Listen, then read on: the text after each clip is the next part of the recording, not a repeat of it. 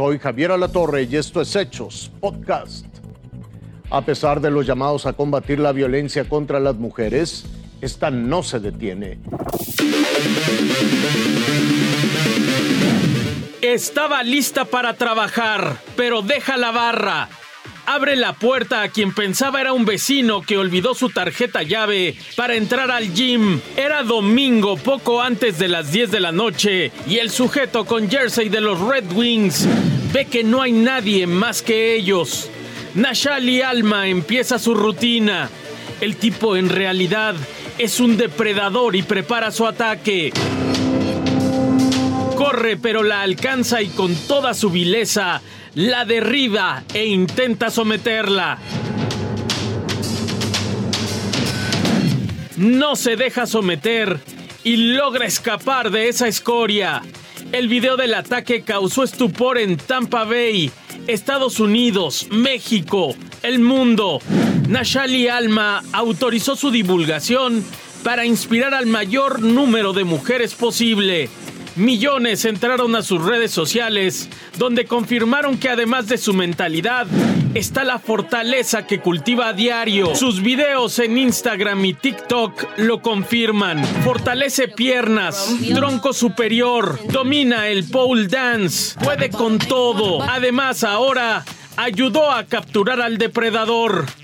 Con la imagen de su entrada al gym, fue identificado como Thomas Jones otra mujer lo reconoció porque la estuvo estoqueando, incluso viendo por las ventanas de su casa, y un buen día se apersonó diciéndole que le gustaba y salieran a dar la vuelta. Pero su prometido lo persiguió. Nashali está conmovida. Su batalla contra Thomas Jones se tornó muy importante. Marco Morales Ferrero Fuerza Informativa Azteca. Más de 5 mil clientes de Aeromar enfrentan la incertidumbre de perder sus boletos y su dinero. Pasajeros con vuelos comprados de Aeromar siguen llegando a la Terminal 2 del aeropuerto capitalino. Prefieren venir hasta aquí para tratar de acomodarse en vuelos de otras aerolíneas o recuperar su dinero. De Colima a Ciudad de México en Aeromar. Y ahorita para el regreso pues eh, pues ya nos quedamos aquí varados, ¿verdad? Entonces vamos a ver este, cómo se va a arreglar esa situación. Katia cuenta con boletos abiertos para volar hasta el mes de noviembre. Ya está pagado, ya está liquidado, ya nada más era asignar la fecha. Se estima que cerca de 5.500 pasajeros tienen un problema similar. En el área de mostradores no obtienen ninguna respuesta. Trabajadores del sindicato de pilotos y sobrecargos mantienen su segundo día de huelga que estamos pretendiendo salvaguardar los derechos adquiridos de nuestros compañeros, que se recupere el pago de, los adeudos que se tiene con ellos, que asciende a más de 30 millones de pesos. Con ASA. Con ASA exclusivamente. Señalan que durante cuatro días permanecerán así. Después esperarán indicaciones. Un hombre que fue testigo privilegiado del estallido de una pipa en Hidalgo cuenta su experiencia.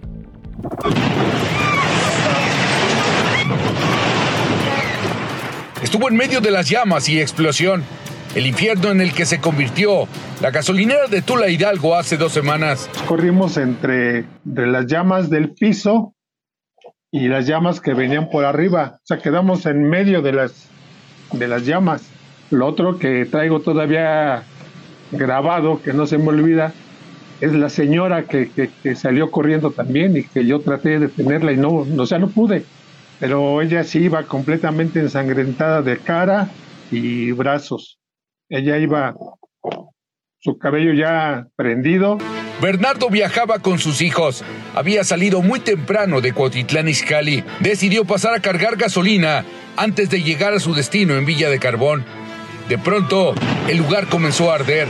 Lo único que pasó por su mente fue salir de ahí dice que un tráiler parado a un costado evitó que su carro se calcinara. Sí, la verdad fue algo muy, muy especial, muy traumático. Yo sobre todo mi, mi hija, mi hijo, o sea, ¿qué, qué va a pasar?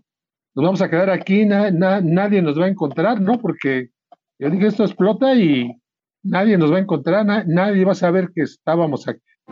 Fue trasladado con sus hijos al hospital de Cinta Larga en Misquiahuala y de ahí a otro en Cuautitlán Izcalli.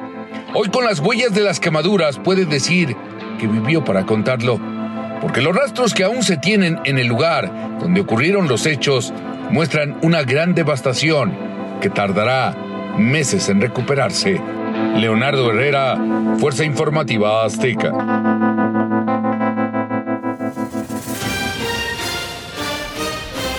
Hasta aquí las noticias, lo invitamos a seguir pendiente de los hechos.